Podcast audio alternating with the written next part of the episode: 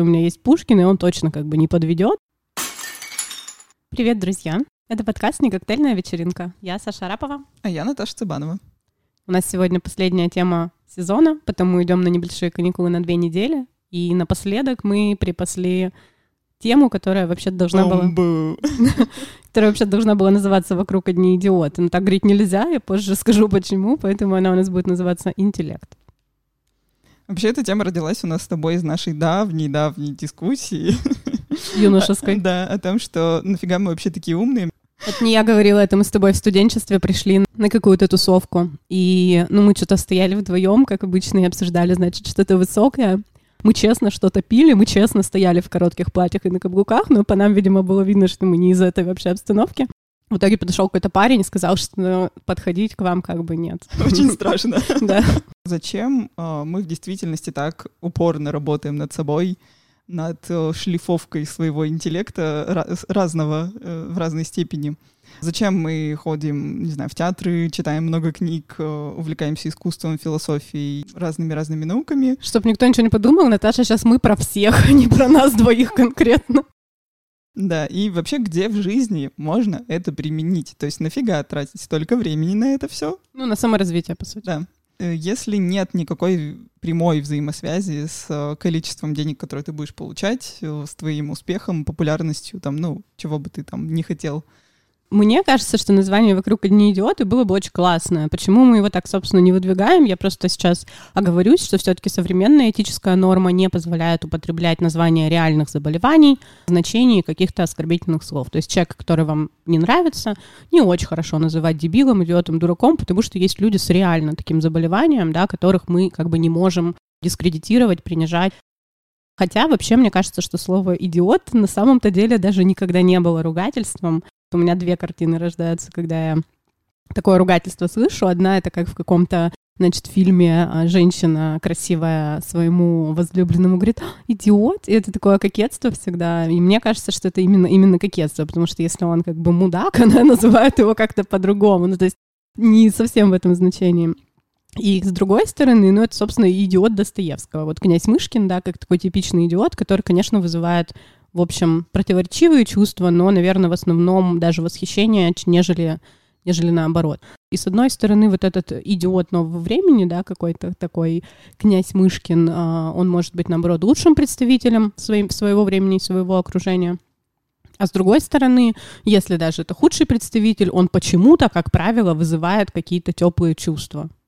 Ты заметила, что вообще, мне кажется, в каждом, там, не знаю, сериале или фильме какой-нибудь человек, который вот местный дурачок, который по большому счету просто не думает об окружающих, ему не достает эмоционального интеллекта, я не знаю, вообще совести, ну, каких-то базовых моральных качеств, как-то всегда э, выходит на первый план, если это даже не главный герой, это такой герой, которому предполагается испытывать сочувствие. Ну, это как э, в клинике и в Докторе Хаусе, да, вот эти вот, э, а еще, а еще Шелдон из э, большого взрыва, да?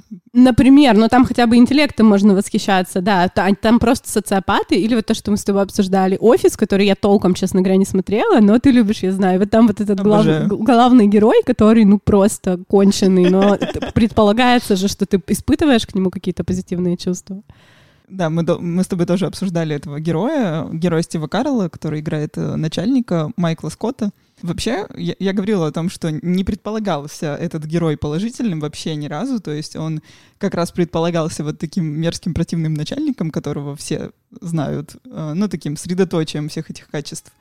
Но на самом деле, как мне кажется, именно сам Стив Карл добавил этому э, персонажу как бы объема. То есть он, по идее, должен был быть очень плоским, а, но он добавил как бы ему другую сторону, как-то по-своему объяснив, почему он такой, какой есть, и что он на самом деле страдает из-за mm. своих таких стрёмных качеств. Ну, слава богу, да. Ну, слушай, на самом деле это еще связано, наверное, с э, просто техникой кинопроизводства такого сериального, потому что ты не можешь просто на протяжении многих сезонов не давать развития персонажу.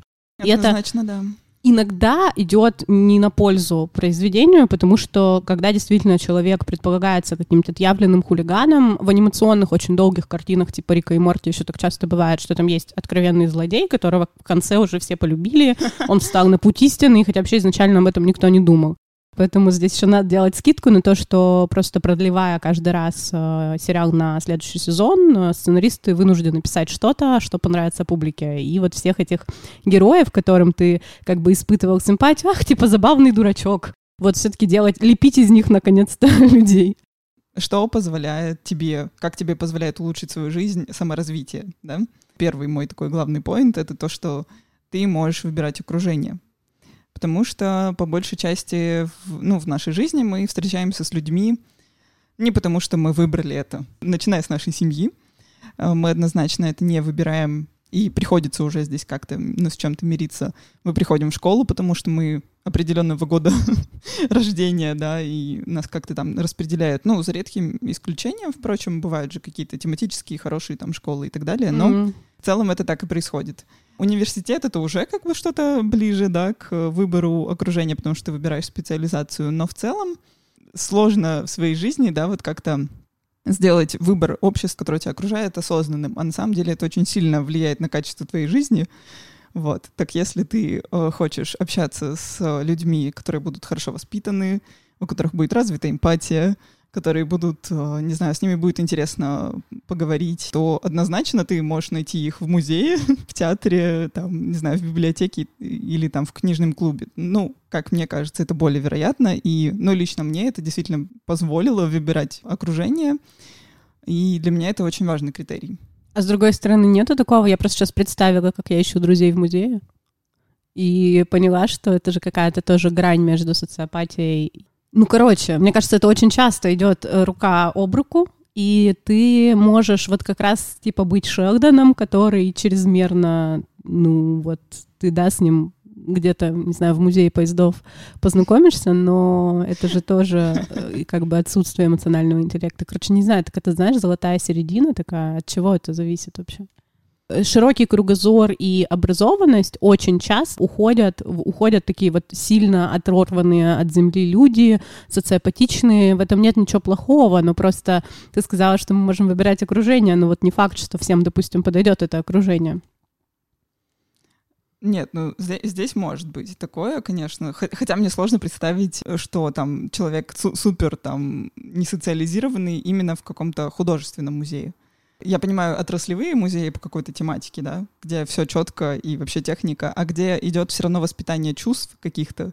То есть ты не можешь там не открыться каким-то эмоциям, если ты смотришь на визуальное искусство, оно же вообще не про какую-то конкретику, да.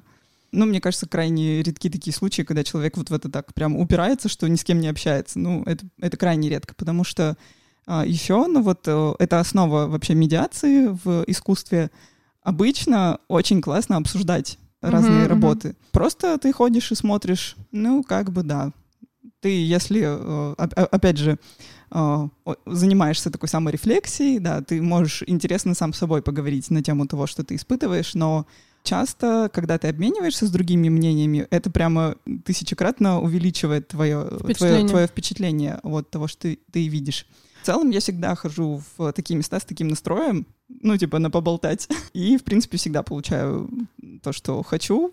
Разве что, может, в Третьяковской галерее это нельзя. Я ее буду ругать в каждом выпуске, пока они не отменят свои правила про экскурсии платные. Ну вот. Наташ, а то есть ты прям приходишь в музей и с кем-то знакомишься? Нет, наверное, у меня так не происходит, потому что у нас все равно достаточно маленький город. Я все равно встречаю там знакомого, то есть это все равно ну, какой-то круг людей. Но мне это легко представляется, если человек на это настроен, мне кажется, можно легко там обрести э, друзей, особенно на какой-то публичной программе. То есть если это лекция, если это какое-то обсуждение, встреча с художником, там как бы еще более лучшие созданные условия для того, чтобы общаться. Именно Или найти друг партнера, например. Вообще. Да? Популярный вот. вопрос, где знакомиться, если не в Тиндере. Вот, пожалуйста. Я, я просто поражаюсь, почему люди этим не пользуются. Вот мы сейчас с тобой поговорили про искусство, а есть вообще какой-то обязательный набор интеллектуально развитого человека? Как мне кажется, раньше он условно был, потому что вот у тебя литература школьной программы, плюс несколько книг, которые сам издатом подпольно передавались, да, в Союзе. И это, в принципе, вот культурный код. Вот, пожалуйста, твой культурный код, mm-hmm. ты его изучил, вы все говорите на одном языке. А сейчас и, ну, и набор увлечений тоже там, по сути, ну, какие-то вот популярные кружки, причем, мне кажется, они там трендами меняются дети какого-то возраста все поголовно в шахматы играли, наверное, чуть старше нас, да. а дети другого возраста все поголовно, не знаю, ходили брейкданс танцевали, ну что-то, ну, в общем, Да, какие-то... да-да-да. Есть такое, однозначно есть. Если вернуться еще раньше, да, в Российскую империю, то там вообще аристократы, у них был обязательный набор, вплоть до того, что все знают французский, и все умеют танцевать там вальс, полонез, польку, ну, короче, оп- определенное количество танцев определенных, определенное набор языков, определенные нормы этикета для всех как бы одинаковые. Вот этот набор, он был одинаковый, и ты как бы сразу мгновенно находил своих. А сейчас ты можешь легко, в принципе, ошибиться в человеке. То есть он может показаться тебе не слишком интеллектуально развитым, а на самом деле у него просто другой совершенно набор вообще знаний, да. И также тебе может человек там показаться очень близким, и ты будешь считать его очень умным, очень развитым интеллектуально, просто потому что у вас совпадает этот набор. То есть, грубо говоря, раньше все говорили на французском, норма говорить на французском. А сейчас кто-то может говорить на английском, кто-то на китайском, а кто-то на клингонском, я не знаю, ну, выдуманном языке. Кажется, что это, с одной стороны, очень круто, а с другой стороны, возможно, для коммуникации и для вот такого поиска своих нам сейчас вообще сложнее ориентироваться. Однозначно сложнее, тем более бывают такие случаи, когда, э, ну то есть, например, я попадала в такие как бы сообщества, в такое общество, где я чего-то не знала, и все очень удивлялись, что я этого не знаю, хотя вот они ожидали от меня, что я обязательно должна знать. Например, люди, которые играют в «Что, где, когда», это вообще невыносимые просто люди, потому что они знают кучу всего, что вообще вот, вот уж точно никак вам в жизни не пригодится. Например, что в СССР э, рыбный день был четверг. Вот я не знаю, зачем мне это в обыденной жизни знать. Хочешь правду? Я сейчас сижу и думаю, что об этом реально все знают. Да. Или, например, э, кто-то э, рассказывал мне какой-то кусочек анекдота и предполагал, что ну, я сто процентов знаю продолжение, и как бы даже не надо уточнять, но я не знала. А, Во-первых, это и поколенческие какие-то, э, поколенческая разница, потому что обычно это были люди старше меня. А, Вот. А во-вторых, ну, действительно, мне кажется, можно взаимно обогащать друг друга, во-первых, да, то есть если тебе человек нравится, но вдруг он там вообще никогда не смотрел «Властелина колец», и ты ему откроешь вдруг э, эту тему, и он там, э, его это захлестнет. А у меня так, например, происходило с музыкой, то есть раньше я вообще не считала себя музыкальным человеком, а, но потом как бы начала общаться с людьми, которые там слушают рок, особенно такой западный, и сейчас, ну, это вот мое основное увлечение, я про- просто его обожаю там, ну, и, в общем, и слушаю до сих пор. Ну, кстати, довольно давно мы с тобой, мне кажется, лет пять назад ходили на концерт Да. Мьюз в Олимпийском. Да, боже мой. Здесь все определяется какими-то вот полутонами, то есть, э, возможно, ты узнаешь, что человек в этом не разбирается и потеряешь к нему интерес. А может быть, вы друг другу только поможете, да, и э, станете еще круче, еще развитее. Вообще это какой-то, мне кажется, новый вид образованности. Вообще у меня был коллега, кстати, который а, не читал художественную литературу, но при этом он был из очень интеллигентной такой санкт-петербургской семьи. И в целом вызывал, в общем-то, впечатление прям, ну, интеллигента. И он сам говорил, что он художественных литер... книг не читает, но он читал, видимо, что-то другое, много очень каких-то статей специфических, что-то из Википедии, интересовался языком. Его настольная книга — это Мильчин, на минуточку, а он не редактор, в отличие от нас по образованию. Это какая-то действительно новый вид образованности. У меня муж так делает. Он может переходить просто по ссылкам Википедии и получать какую-то информацию, которая его почему-то внезапно сейчас заинтересовала раз за разом. Но при этом, например, художественной литературы он ну, практически не читает по сравнению со мной, например. Или я, допустим, также тоже до, до замужества не считала, что я не люблю, в общем, фэнтези и фантастику, ни литературу, ни кино. И меня в какой-то момент, значит, заставили «Звездные войны» посмотреть, потом пошли все супергеройские вселенные, и теперь более или менее вообще понимаю, что к чему, и понимаю, что, ну, на самом деле, это такая современная мифология, которая вероятно, на сегодня уже тоже становится классикой и, в общем-то, тоже людей обогащает, да, поэтому вот это вот приятие какое-то друг друга, оно, оно тоже должно быть. То есть мы, с одной стороны, говорим, что да, надо развиваться, но с другой стороны говорим, что возможности для развития, они безграничны. То есть нет такого, что тебе нужно угадывать, не знаю, пять произведений Бетховена на слух, узнавать, не знаю, 20 э, худо- художников э, эпохи Ренессанса на вид и так далее. Ну, то есть какого-то обязательного. И даже, как помнишь, то, что мы говорили с тобой про литературу, что одно время, там, типа 15 лет назад были очень модные списки, там, 100 книг, которые нужно прочитать за жизнь, 100 книг, которые нужно прочитать до 30. Сейчас это просто выглядит как какая-то ересь, потому что столько на разный вкус вообще литературы художественной и нехудожественной, что я вот отказываюсь идти по списку. я хочу брать что-то свое, да, уже исходя из своего опыта и предпочтений. Ну, то, о чем ты сейчас говоришь, меня натолкнул, натолкнуло на мысль, что это вообще, на самом деле, классная ситуация, что нам невозможно друг друга сравнивать, потому что это как раз помогает побороть снобизм, потому что если есть какие-то понятные уровни, и направление роста, да, тогда это действительно в человеке может развить какую-то там гордыню, и он начнет думать, что он лучше других, сейчас это действительно будет звучать глупо и странно, потому что уж очень много всего. Настолько все разнообразно, что сравнивать как бы мягкое с теплым, ну, не получается. Но мне кажется при этом, что сама по себе тяга вот к знаниям, к образованности, да, она все-таки тренируется. То есть есть, есть какая-то мышца, какие-то нейронные связи, которые можно укреплять, чтобы человек именно был всегда таким увлеченным, заинтересованным, и, скорее всего, она формируется в детстве.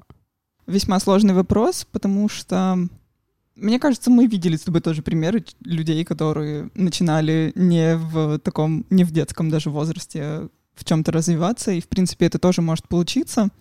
Мне кажется, опять все работает через какую-то человеческую энергию, потому что если ты встречаешь, опять же, в жизни человека, который тебя вдохновляет, то ты, наверное, захочешь там и книги начать читать, хотя тебе, конечно, будет значительно сложнее, как мне кажется. Да. Вот. Точно так же, как мне э, разбираться в музыке очень сложно. То есть я тщусь просто начать э, серьезно слушать классическую музыку, но вот, признаться честно, мне это чрезвычайно сложно дается, то есть э, я там даже купила книгу Михаила Казиника, в общем, читаю ее, то есть, ну вот э, это то, что мне очень помогает, но в целом все равно я такой привычки у меня до сих пор не выработалось, да, что я там могу сесть, что-то набрать, вот такой-то концерт такого-то композитора и понимать, что я буду слушать. Мне все еще нужно руководство. Слушай, но с другой стороны, еще нужно понимать, что классика, про которую мы говорим в первую очередь, и в музыке, и в литературе, и во всем, да, и там даже танец, не знаю, какой классический, это как бы, с одной стороны, такой признак высокого класса считается, да, то есть ты можешь прочитать, я не знаю, всю там какую-нибудь фантастическую американскую литературу, но если ты типа не читал русскую классику, то ты уже вот вне этой когорты интеллектуалов. Но с другой стороны, нужно всегда понимать, что это все тоже может быть примитивнее, чем что-то современное. Как, например, в спорте, да, когда чемпионы олимпийские, допустим, 70-х годов близко не делают то, что делают чемпионы сегодня, или даже не чемпионы сегодня. То есть то, что тянуло на олимпийское золото 50 лет назад, сейчас просто как бы норма для любого вообще профессионального спортсмена. И как мне кажется, в этих сферах тоже что-то такое есть. Ну, то есть то, что уже там 50 лет как классика в литературе, возможно, не станет классикой сейчас, потому что, как ты всегда говоришь про искусство, важен эффект новизны, да, и, может быть, не столь важно красиво укладывать слова в предложение, сколько все-таки важно как бы двигаться дальше, и какой-то эффект новизны, чтобы появлялся. С одной стороны, конечно, Пушкин наше все, и многие э, люди, не знаю, типа Фаина Раневская, допустим, всегда говорят, что я там вообще уже слишком стара, чтобы читать что-то еще. Вот у меня есть Пушкин, и он точно как бы не подведет. И вроде бы в это все верится, Евгений Пушкина, конечно, верится, но это же тоже никогда не повод откладывать что-то другое. А мне кажется, это еще очень часто делают там, ну, образованные люди, у которых большой очень кругозор, отрицание всего нового. Да, это, кстати, проблема, потому что это точно не позволит тебе адаптироваться потому что ты не будешь понимать людей, вот, ну, современных людей на этом уровне. То есть, э, и когда ты станешь старше, это прям еще сложнее будет. То есть все сложнее вообще быть продвинутым человеком, потому что тебе нужно и Пушкина знать, и современных поэтов почитывать. Я немножко упомянула об этом уже в разговоре об искусстве.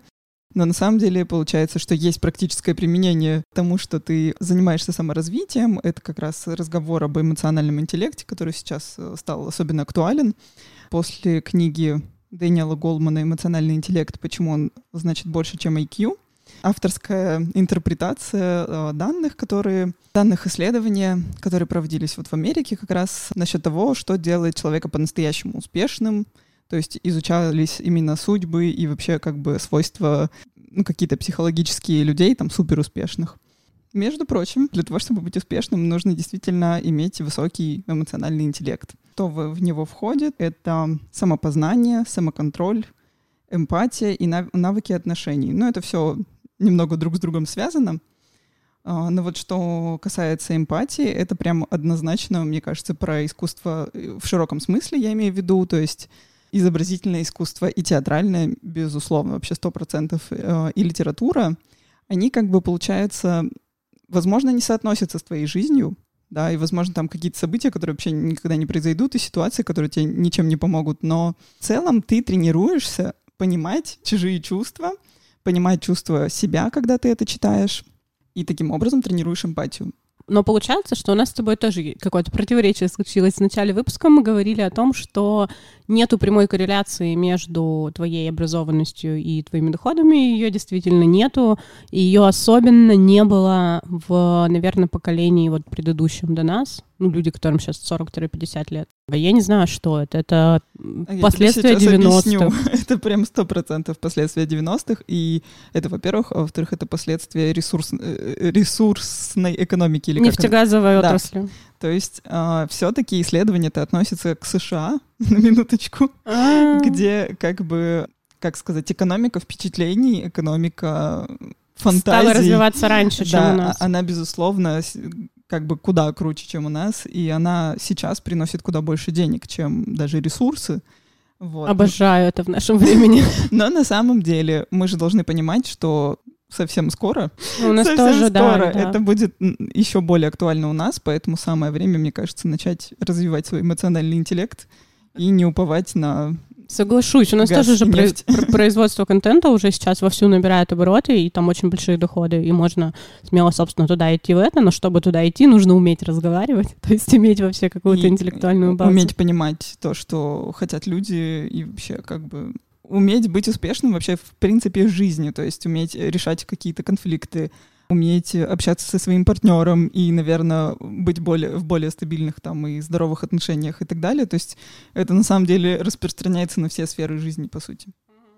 Получается, что снова нужно обратить внимание на всестороннее воспитание детей, потому что, как мне кажется, что все-таки проще, конечно, гораздо человеку, который с детства привык чем-то интересоваться.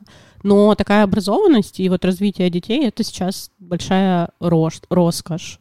Потому что Двое родителей, как правило, работают, и если в семье нет денег на няню, которая будет там в пять кружков твоего ребенка водить, это просто ну, сложно, сложно реализуемо, чтобы он что-то знал. А вот, э, например, в советское время институт э, таких пришкольных кружков и домов культуры в каждом даже маленьком городе был очень сильно развит. Вот а мама постоянно удивляется разным людям, про которых она узнает, что они, например, не умеет плавать, например, не играет ни на каком инструменте, не знает каких-то языков, ну, никакого языка, допустим, да, ну и не обладает вообще какими-то увлечениями с детства, да, там не является хорошим игроком в волейбол, ну вот и как бы ничего такого, по сути, не умеет. И она всегда удивляется и задает мне вопрос, господи, что он делал в детстве? что ты делал все детство?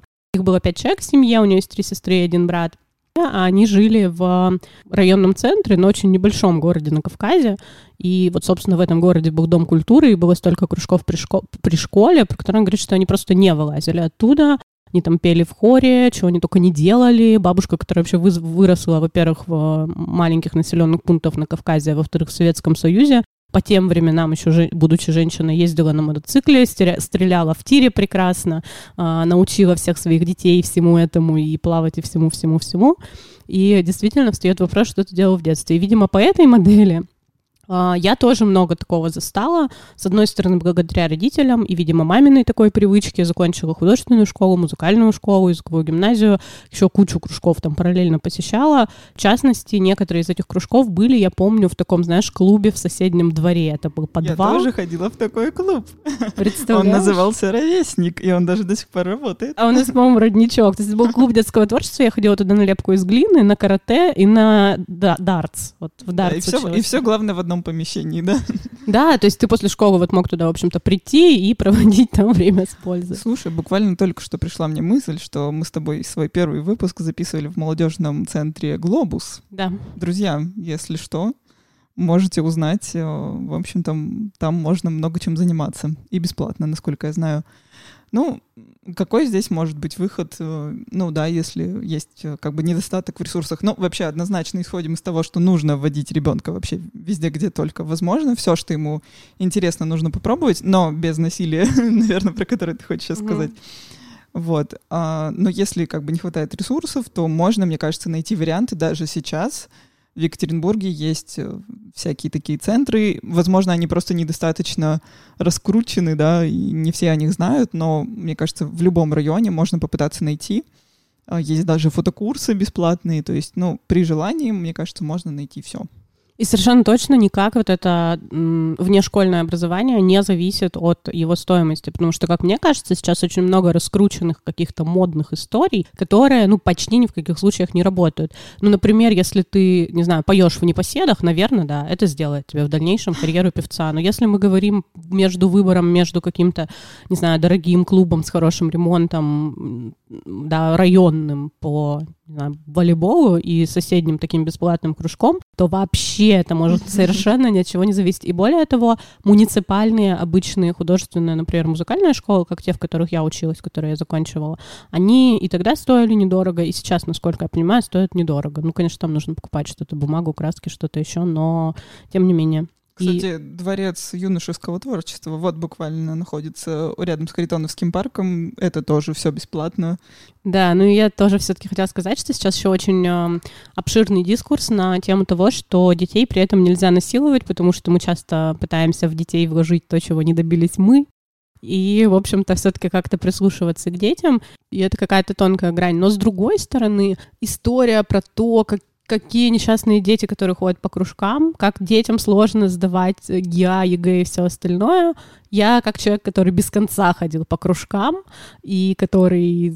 Мы были как раз пробной непонятным каким-то годом впервые, да, сдававшим ЕГЭ в обязательном порядке я всегда на таких родителей смотрю с удивлением, и как бы если мои с ними отношения достаточно близки, чтобы это сказать, говорю, что, ну, это все сильно преувеличено, и на самом деле я про свое детство вообще ничего плохого не могу сказать, хотя я, ну, не вылазила буквально, то есть, ну, одновременно, я училась в трех школах и ничего. Как-то выжила, в общем, мне хватало времени, чтобы покурить за гаражами, социализироваться как нужно и так далее.